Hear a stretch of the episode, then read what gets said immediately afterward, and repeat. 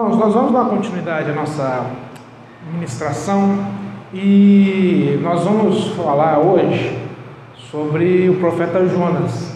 Aí você fala assim, Bruno, de novo, dois domingos já de Jonas, Jonas está te patrocinando, a baleia está pagando coisa para você. Não, não está. Mas é, o Senhor tem falado, é, ministrado muito na minha vida sobre o profeta Jonas. E nós vimos no primeiro domingo a diferença daquele que vive segundo a vontade de Deus e aquele que vive segundo a viabilidade, segundo aquele que vive segundo aquilo que os seus planos supostamente darão certo. Nós vimos também através da vida do profeta Jonas, domingo passado, uh, aquele que passa por tempestades e turbulências dessa vida e o posicionamento dessa pessoa que essa pessoa tem que ter. E essa noite nós vamos falar sobre sensibilidade. Sensibilidade espiritual, sensibilidade à voz do Espírito. Muito obrigado. E eu vou, nós vamos ler, eu quero te convidar a abrir sua Bíblia. Nós vamos ler em duas passagens. A primeira está no Evangelho segundo Lucas, segundo Lucas, capítulo de número 10, versos 25 a 37. Eu vou pedir para a pastora Laira ler para nós. Lucas 10, 25 a 37. Nas paz, igreja. Lucas 10, 25 ao 37. O bom samaritano. Todos acharam? Amém? E eis que certo homem, intérprete da lei, se levantou com o objetivo de pôr Jesus à prova e lhe perguntou: Mestre, que farei para lhe dar a vida eterna? Então Jesus lhe perguntou: O que está escrito na lei? Como você entende? A isto ele respondeu: Ame o Senhor, seu Deus, de todo o seu coração, de toda a sua alma, de todas as suas forças e todo o seu entendimento. E ame o seu próximo como você ama a si mesmo. Então Jesus lhe disse: Você respondeu corretamente. Faça isto e você viverá. Mas ele, querendo justificar-se, perguntou a Jesus: Quem é o próximo? Jesus prosseguiu dizendo: Um homem descia de Jerusalém para Jericó e caiu nas mãos de alguns ladrões. Estes, depois de tirar a roupa e causar muitos ferimentos, retiraram-se, deixando-o sem morto. Por casualidade, um sacerdote que estava descendo por aquele mesmo caminho e vendo aquele homem, passou de largo. De igual modo, um levita descia por aquele lugar e, vendo, passou de largo. Certo samaritano, que seguiu seu caminho, passou perto do homem e, vendo, compadeceu-se dele. E, aproximando-se, fez curativos nos ferimentos dele, aplicando-lhes óleo e vinho. Depois, colocou aquele homem sobre o seu próprio animal, levou-o para uma hospedaria e tratou ele. No dia seguinte, separou dois denários e os entregou aos hospedeiros, dizendo: Cuide deste homem, e, se você gastar algo a mais, farei o reembolso quando eu voltar. Então Jesus perguntou: Qual destes três lhe parece ter sido próximo do homem que caiu nas mãos dos ladrões? O intérprete da lei respondeu: O que usou de misericórdia para com ele? Então Jesus lhe disse: Vá e faça o mesmo. Agora vamos ler Jonas capítulo 3, os três primeiros versículos apenas. Eu vou cobrar. Jonas capítulo 3. Jonas prega em Nínive. A palavra do Senhor veio a Jonas pela segunda vez, dizendo: Levante-se Vá à grande cidade de Nínive e pregue contra ela a mensagem que eu lhe darei. Jonas se levantou e foi a Nínive, segundo a palavra do Senhor. Ora, Nínive era uma cidade muito importante diante de Deus. Era necessário três dias para percorrê-la. Graças a Deus. Irmãos, Olha só que interessante é, o posicionamento de Jonas, do profeta Jonas, aqui no capítulo 3. Nós vimos o posicionamento de Jonas no capítulo 1. Deus falou com Jonas e disse: Jonas, prega Nínive. O que, que, que Jonas fez? Fugiu. E agora o Senhor volta a falar com Jonas e diz: Jonas, mesma mensagem, vai até Nínive e prega a minha palavra. A palavra do Senhor diz que Jonas recebeu a palavra do Senhor e foi a Nínive. Então nós vemos uma postura brusca, drástica, de um profeta antes, que, ouvindo a palavra do Senhor, rejeitou. Mas agora no capítulo 3, algo aconteceu na vida dele que ele, ouvindo a palavra do Senhor, a recebeu com alegria e disse sim, e vou, e fez. O que, que mudou entre o capítulo 3 e o capítulo 1? O que, que mudou na vida de Jonas? O que, que Deus quer que hoje mude na sua vida e você saia daqui diferente, transformado? É a sensibilidade à voz do Espírito. A sensibilidade à voz do Espírito na vida de Jonas foi restaurada.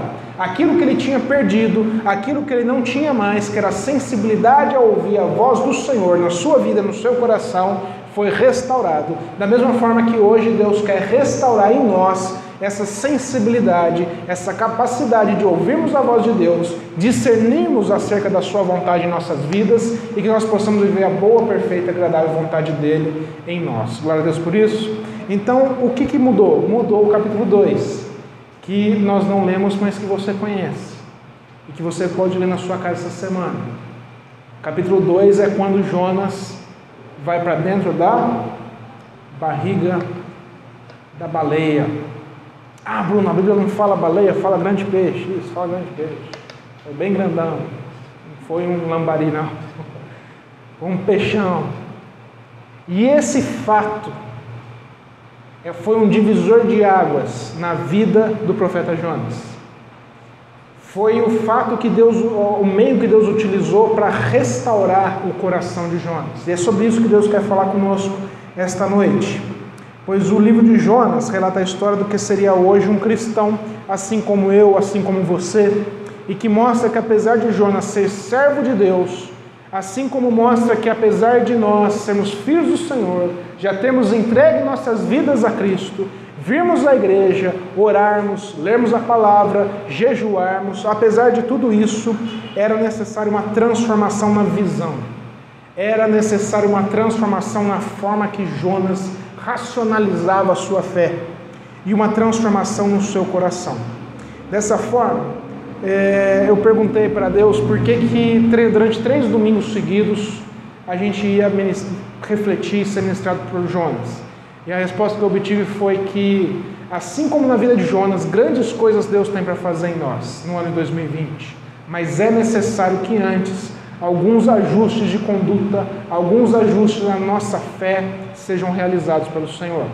Porque sem isso acontecer antes, nós não temos, é, nós não tem como a gente viver tudo aquilo que Deus já planejou para nós.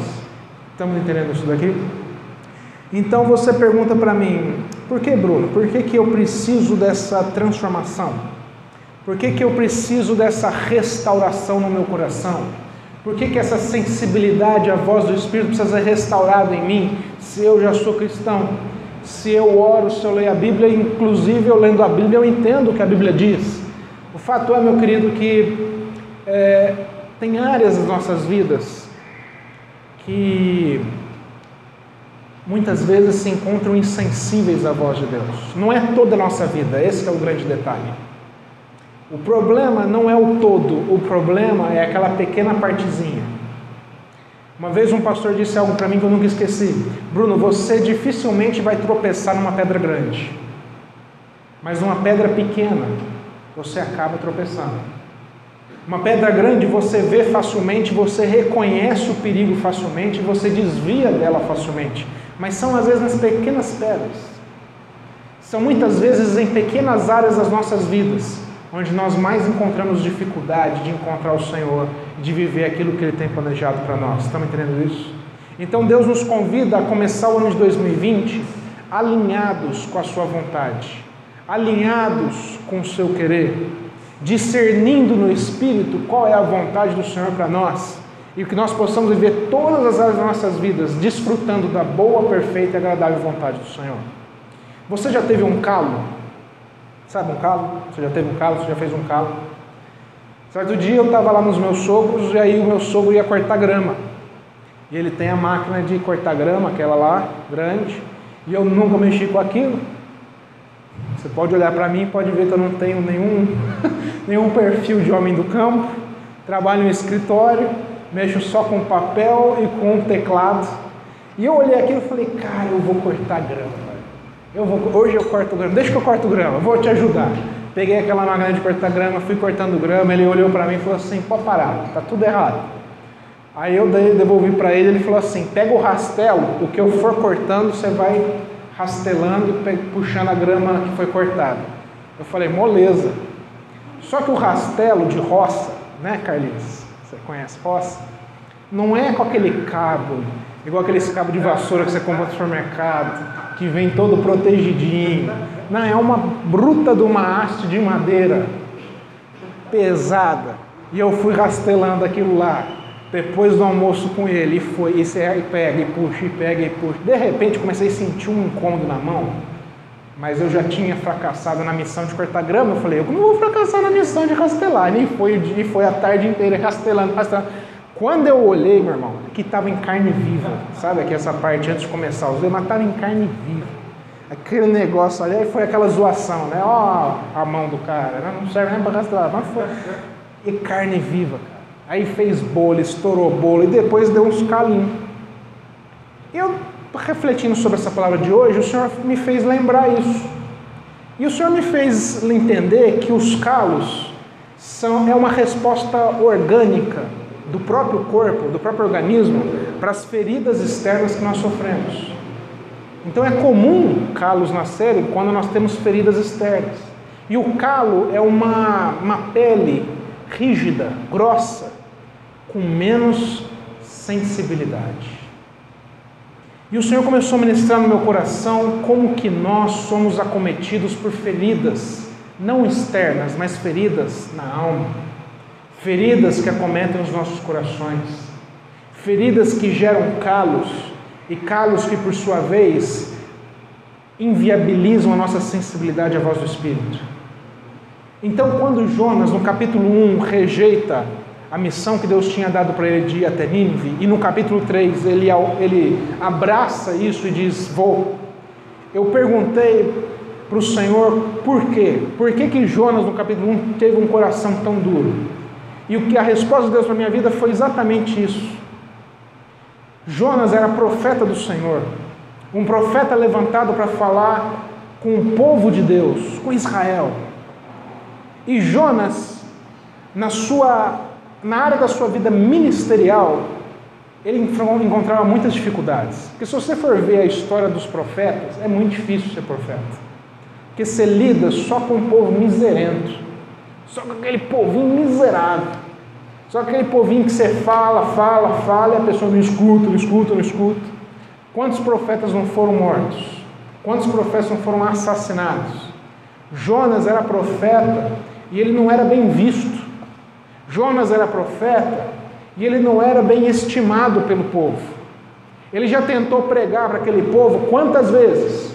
E aquele povo com coração duro não escutava a palavra do Senhor. E aí chega Deus e fala: Jonas, você tem pregado em Israel, mas agora eu quero que você pregue, sabe aonde?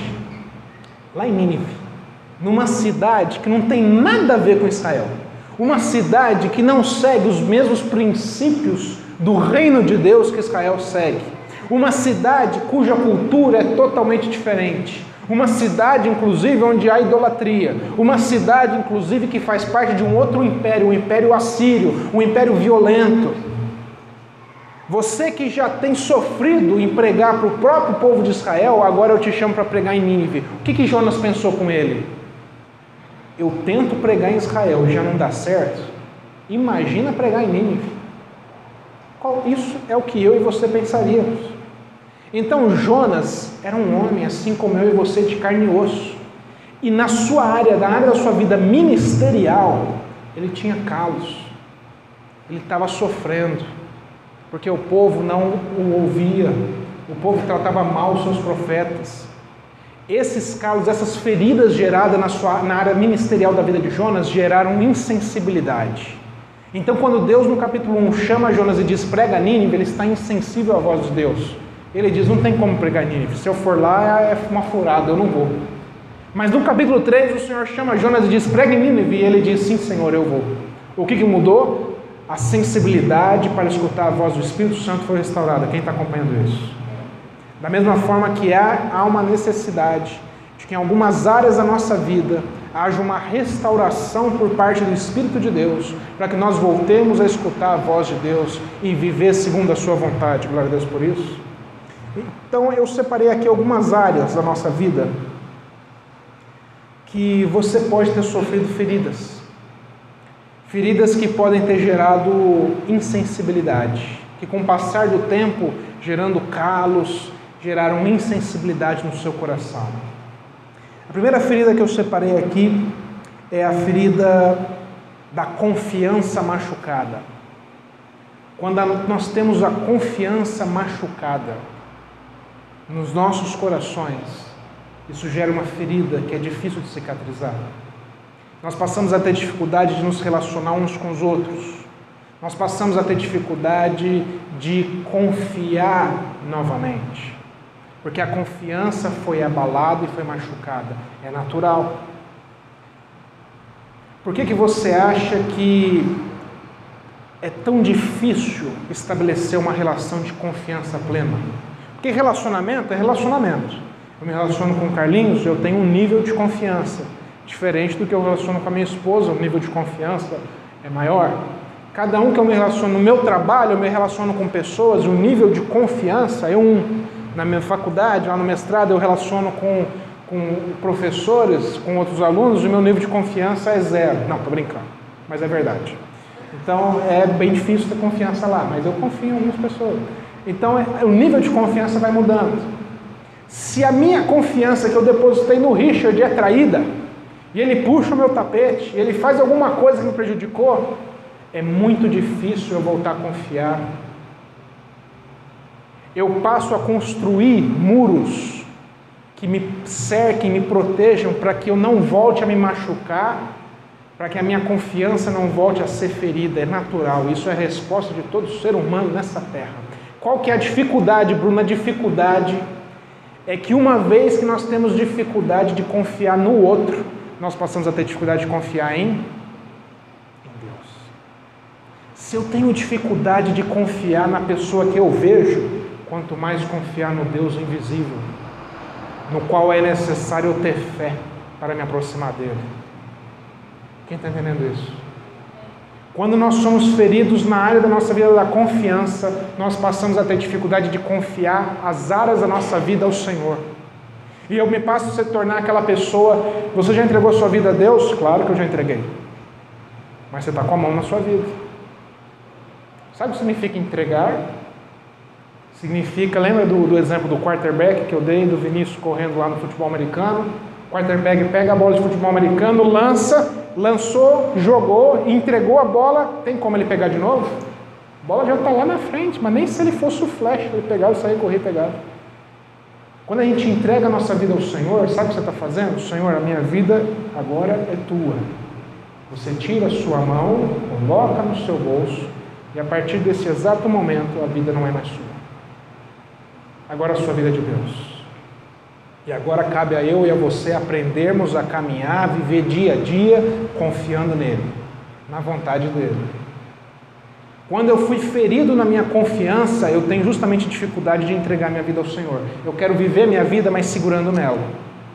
Eu quero viver a minha vida, mas segurando algumas áreas do meu coração, porque eu tenho dificuldade de confiar tanto dificuldade de confiar que eu tenho dificuldade de confiar que Deus é poderoso para fazer infinitamente mais de tudo aquilo que nós pensamos ou pedimos, segundo o poder dele que opera em nossas vidas.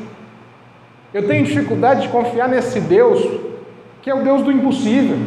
Eu passo a ter dificuldade de confiar nesse Deus cuja palavra de Deus diz que se Deus é por nós, quem será contra nós, esse Deus que é poderoso para limpar o nosso coração de todo medo, de toda angústia, de toda tristeza, Ele é poderoso para lavar os nossos corações e levar embora. Sabe essa enxurrada que dá quando chove em Uberaba?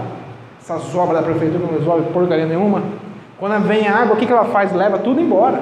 Se estiver lá no meio da, da, da rua, vai levar você embora também, queridão. E o Senhor ele quer produzir uma limpeza com uma água pura, cristalina, que leva embora também toda sujeira, todo pecado e leva embora todo aquilo que nos impede de confiar nele de maneira plena, de maneira 100%. Faça uma análise crítica. Você tem confiado no Senhor de maneira plena? Eu pergunto isso com toda humildade porque eu me pergunto isso. Será que eu tenho confiado ao Senhor 100%? integralmente todas as áreas da minha vida? Ou eu tenho selecionado algumas áreas da minha vida e a outras áreas eu fico segurando e fico esperando para ver se Deus vai fazer ou não vai fazer? Bom, veja bem, se eu não entrego ao Senhor, Ele não tem possibilidade de trabalhar na minha vida. Eu fico orando, eu fico jejuando, eu fico chorando, eu fico reclamando e nada acontece, e do outro lado está Deus esperando, olhando para você e fala assim: você não larga? O dia que você largar, eu pego. E eu estou aqui segurando, e estou brigando, e oro, e não resolve. Aí eu peço para os outros orar, aí eu começo a falar que não está dando certo, que não sei o que, que não sei o que lá, e Deus está só esperando você largar. Tudo na Bíblia aconteceu a partir de momentos que homens como eu e você, que não eram nem um pouco diferentes de eu e você, mas eles tiveram um ato, um ato de confiar. Jesus pega para os discípulos que estavam pescando e fala assim: Vocês pegaram algum peixe? Passamos o dia inteiro pescando, não pegamos nada. Falou assim: Volta lá. Falou assim: Senhor, eu vou voltar para onde? Pescador aqui sou eu. Você tem curso de pescador? Por acaso você tem carteirinha profissional de pescador? Nós temos. Eu sei pescar. E você chega aqui e fala para eu voltar para o mar? O senhor chega aqui e fala para eu voltar a pescar? É isso mesmo, volta lá e pesca. Só que vocês vão jogar a rede, lança a rede do outro lado. Esses discípulos, assim como eu e você, tinham todo o motivo do mundo para não confiar. Mas eles decidiram confiar, foram até o mar, lançaram a rede e pegaram tanto peixe que quase aquele barco afunda. Tudo na vida dos homens que estão descritos nessa palavra, nessa Bíblia, aconteceram a partir do momento que eles confiaram. Tudo na sua vida pode ser transformado e restaurado a partir do momento que você confiar no Senhor. Tudo na sua vida vai mudar a partir do momento que você confiar no Senhor. Confia no Senhor de todo o teu coração.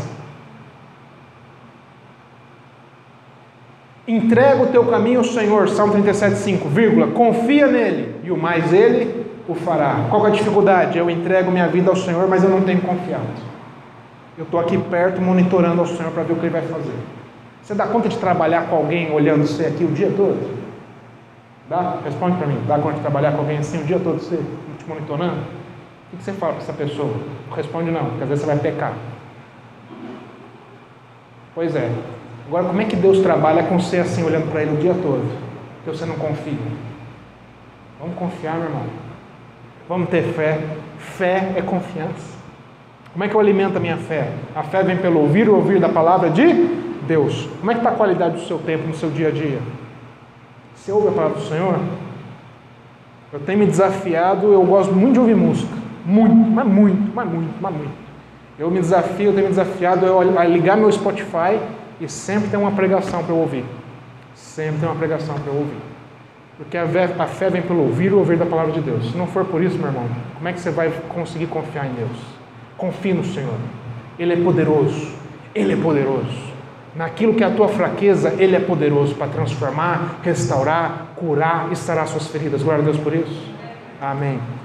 A segunda ferida que eu separei aqui, que nos machuca muito e que nos gera calos e dificuldades de ouvir a voz de Deus, insensibilidade no nosso coração, é a ferida da difamação. Na Bíblia você não vai encontrar difamação, mas você vai encontrar maledicência, que é a difamação. Difamar é eu falar mal de alguém. Eu sair falando mal de uma pessoa, saindo mal falando mal de você. Na Bíblia está escrito como maledicência. O maledicente é aquele que é um assassino, que é um homicida, porque ele vai até o teu coração e ele levanta uma lápide com o meu nome lá. De forma que quando você vem se relacionar comigo, você já vem carregado de preconceitos, conceitos previamente formados por tudo aquilo que o maledicente te falou. Quem está acompanhando isso daqui? O maledicente vem e ele levanta uma lápide no seu coração com o meu nome. O maledicente é um assassino, é um homicida, porque ele me mata no teu coração sem eu saber e sem você perceber. É por isso que a Bíblia diz: fazei morrer a sua natureza carnal, lá em Colossenses, toda maledicência. É isso mesmo, Bruno. Vamos pegar, vamos se juntar, vamos pegar o maledicente, vamos dar um pau. Não, não é para você matar o maledicente, é para você fazer morrer o maledicente que há em você. Mas, Bruno, a vítima aqui sou eu. Eu fui ferido com a maledicência de alguém. E aqui está o perigo. Porque a maledicência ela gera um perigo no nosso coração, o de nós nos tornarmos maledicentes para combater a maledicência. Por quê? Porque eu estou com a razão. Eu descubro que fulano chegou no coração do Carlinhos, está falando mal de mim, está sendo maledicente ao meu respeito. Eu vou no Carlinhos e falo o quê? Peraí, não é assim que a história é não. Eu quero o quê? Porque eu estou cheio de razão. E sem perceber, eu começo a me tornar o maledicente. Sem perceber, o maledicente que me matou, eu que fui ferido, passa a ser aquele que fere. O eu que fui oprimido, passo e me torno o opressor. Porque o maledicente que havia naquela pessoa contaminou meu coração, me feriu de tal forma que agora o maledicente que há em mim, na minha natureza carnal, se aflora. E eu, cheio da razão, cheio das verdades, chego agora para Carlinhos e quero o quê? Contar a verdade, só que eu passo a ser um maledicente, posso difamar aquela pessoa também. Mas Bruno, eu tenho a razão, pois é. Mas a Bíblia fala que o justo viverá pela fé, não pela razão. Fé suficiente, inclusive, para a gente fazer morrer a nossa razão.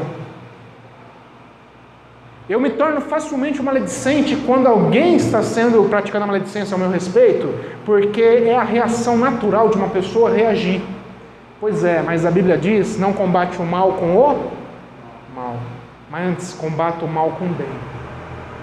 A ferida da maledicência é uma ferida que machuca o nosso coração, que produz insensibilidade, que nos torna também difamadores e maledicentes.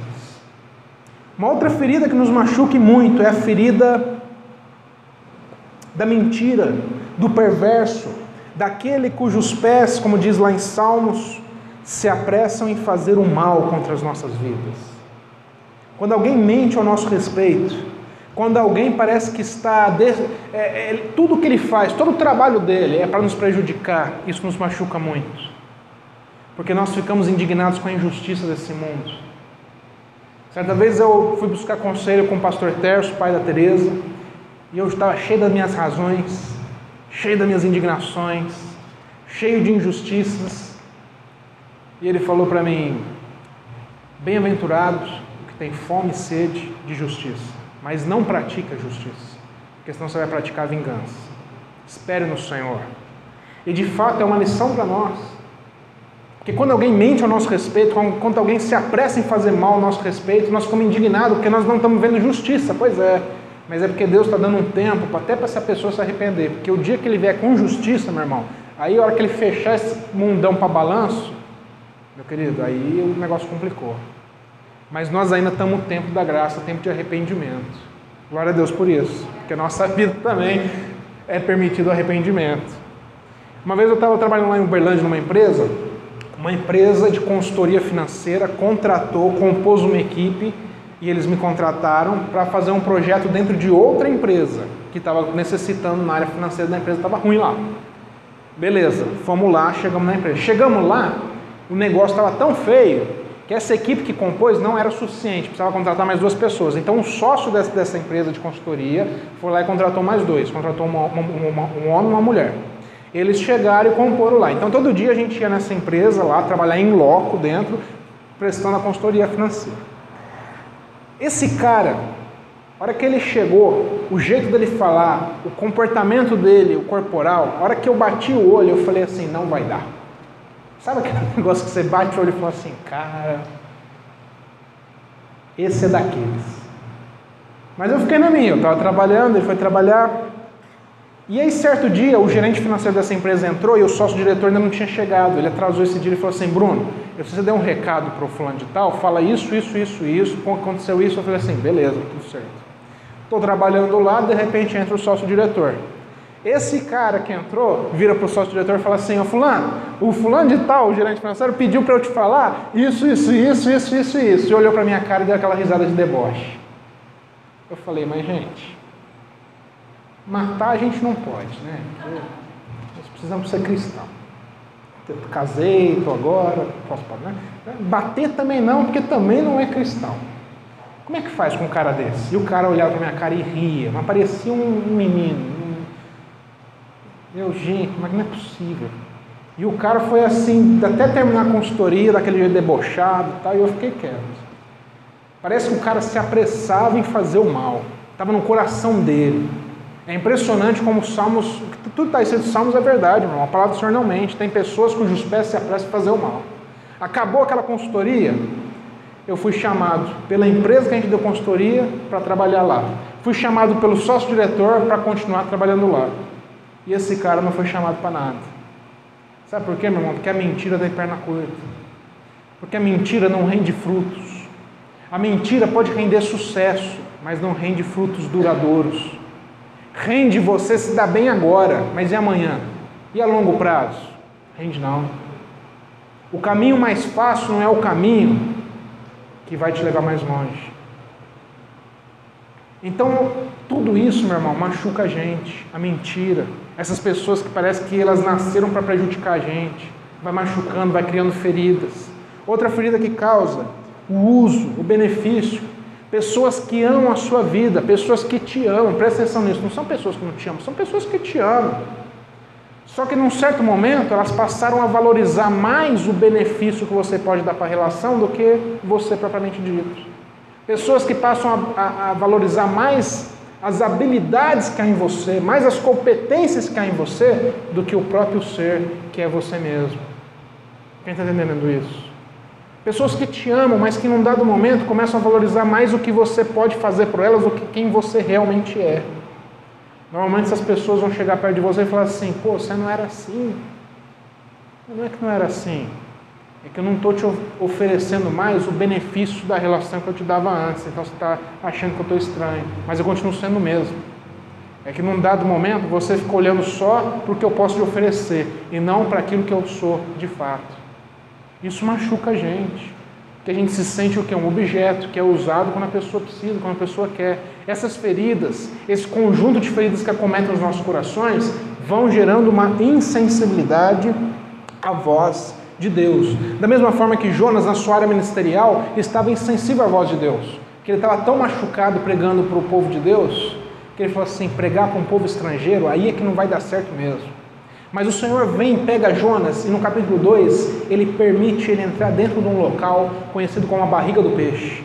Ele foi jogado para fora daquele barco que ele tentou fugir do Senhor, da vontade de Deus. E fugindo de lá, Deus permitiu uma tempestade chegar e ele foi jogado para fora do barco para que a tempestade cessasse. E a palavra do Senhor diz que Deus enviou um grande peixe que engoliu, não matou, não mastigou, apenas engoliu Jonas. E Jonas, naquele cenário totalmente difícil de sobreviver, o Senhor passou a falar com ele. Capítulo 2 ou 3 de Oséias vai dizer o seguinte: Deus dizendo: Eu sou o Senhor que te atraí para o deserto com laços de amor. Quem quer ir para o deserto, irmão? Praia ou deserto? Você quer ir para onde? Você fala, fala a gente. Se você quiser ir para o deserto, a gente interna agora, vai ser um sucesso. Você quer ir para onde, irmão? Você quer ir para o quê? Para a praia. Ninguém quer ir para o deserto. Mas a palavra de Deus diz que Ele muitas vezes nos atrai com laços de amor para o deserto. E ali Ele fala nos nossos corações. Muitas vezes nós nos encontramos tão feridos, tão insensíveis à voz de Deus, que Deus, por amor e graça, Ele nos permite ter um tempo de acolhimento e de restauração. Muitas pessoas enxergam a barriga do peixe, o deserto, como punição de Deus, castigo de Deus. Meu irmão, deixa eu te falar um trem. Um trem é coisa de mineiro, né? Deixa eu te falar um trem. Seguinte, Deus é amor. Tira da sua cabeça esse negócio coercitivo de um Deus punitivo. Deus não é esquizofrênico, Deus não é igual eu sei que uma hora quer uma coisa, que é outra coisa. Deus é amor o tempo todo. Mas Ele é um Deus justo. A barriga do peixe O deserto que muitas vezes nós atravessamos em algumas áreas da nossa vida é um tempo preparado por Deus, porque Deus te ama. Glória a Deus por isso. Deus trouxe Jonas porque Deus amava ele.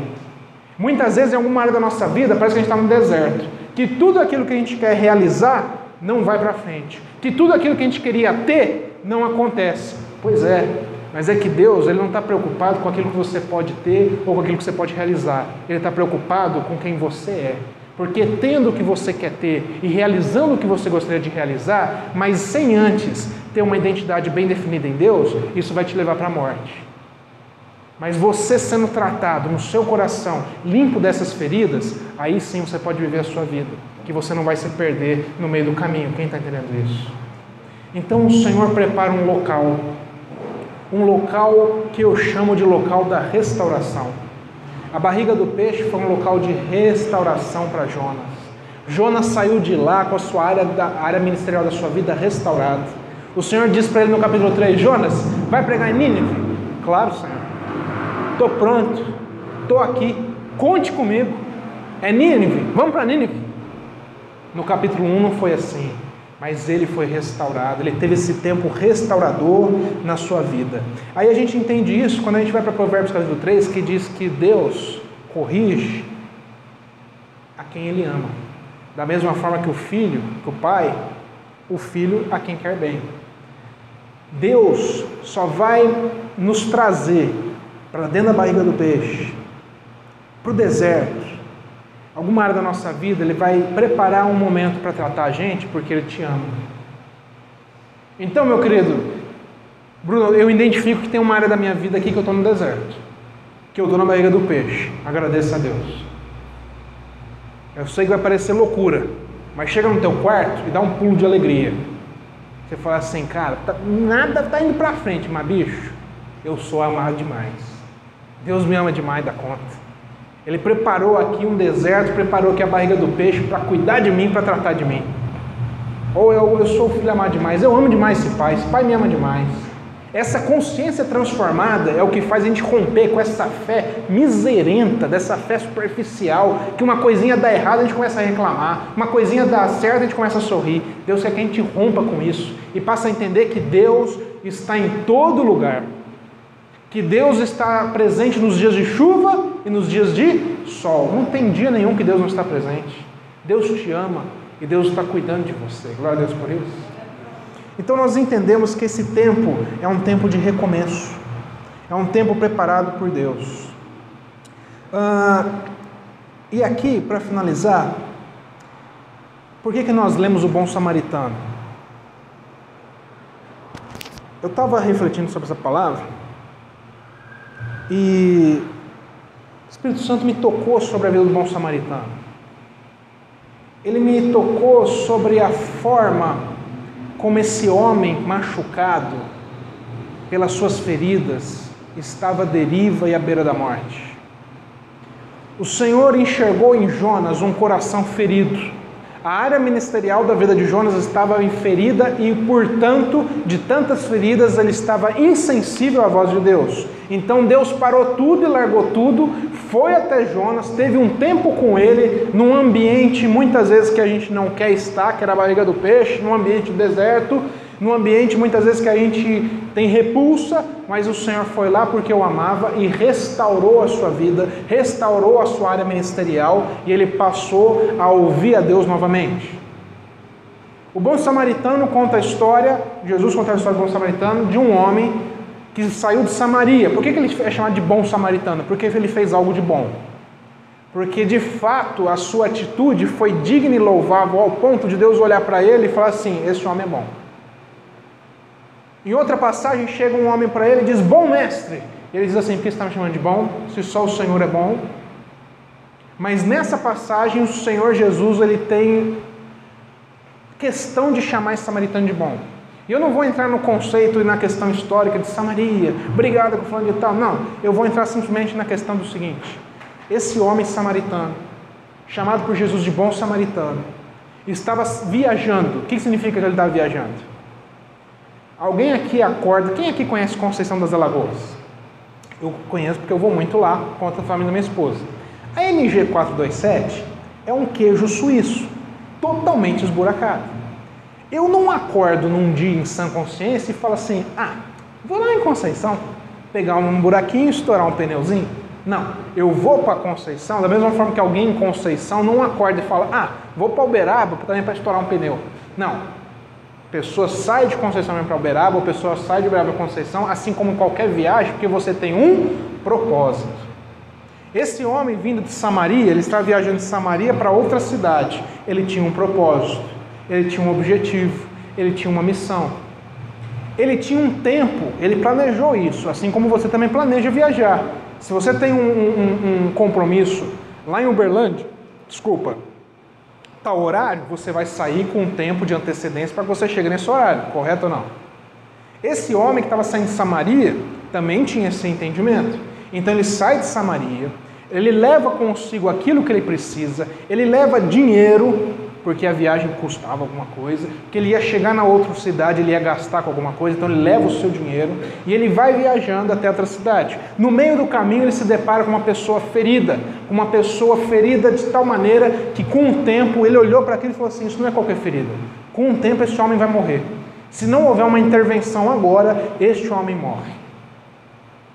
Da mesma forma, meu querido, que Deus, ele podia continuar vivendo a vida dele, cumprindo a sua missão. A humanidade rejeitou o Senhor, virou as costas para Deus. O pecado entrou porque o homem pecou.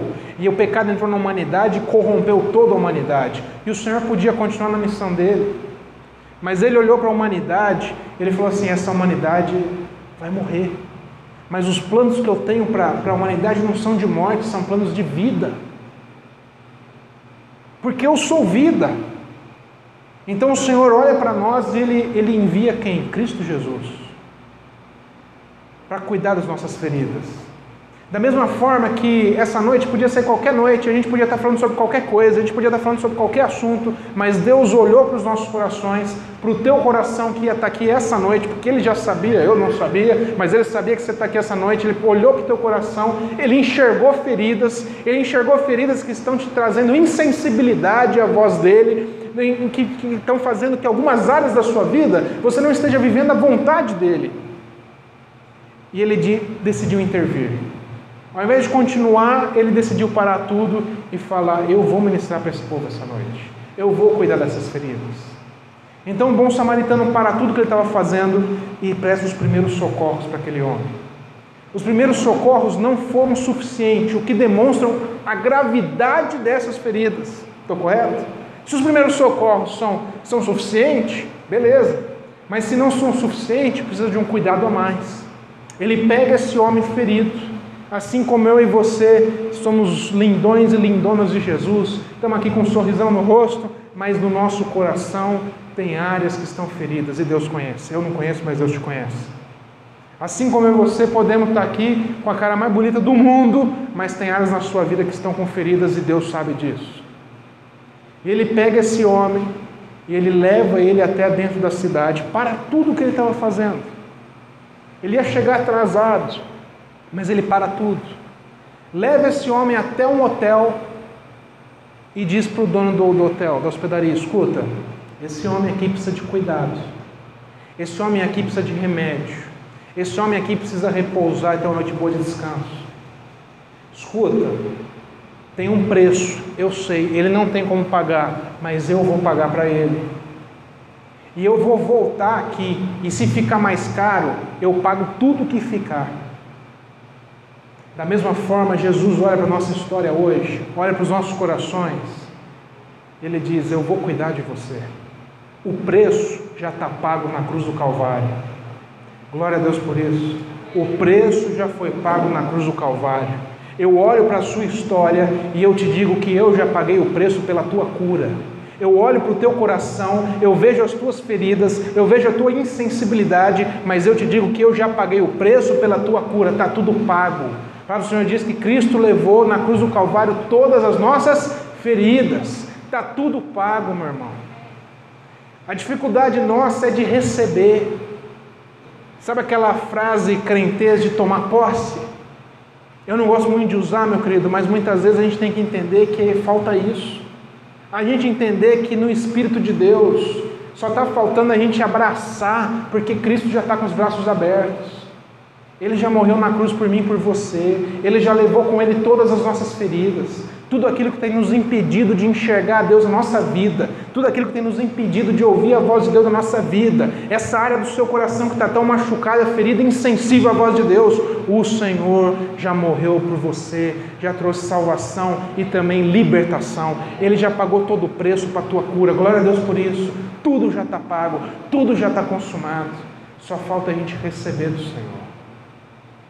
Então, meu querido, eu quero te dizer que essa é uma noite de restauração que essa noite o Espírito de Deus quer restaurar as áreas da sua vida machucada. Porque Ele não quer te ver em 2020 sofrendo. Ele quer ver você em 2020 restaurado e sensível à voz de Deus, para que você possa entender e discernir o que, que Deus quer e espera da tua vida.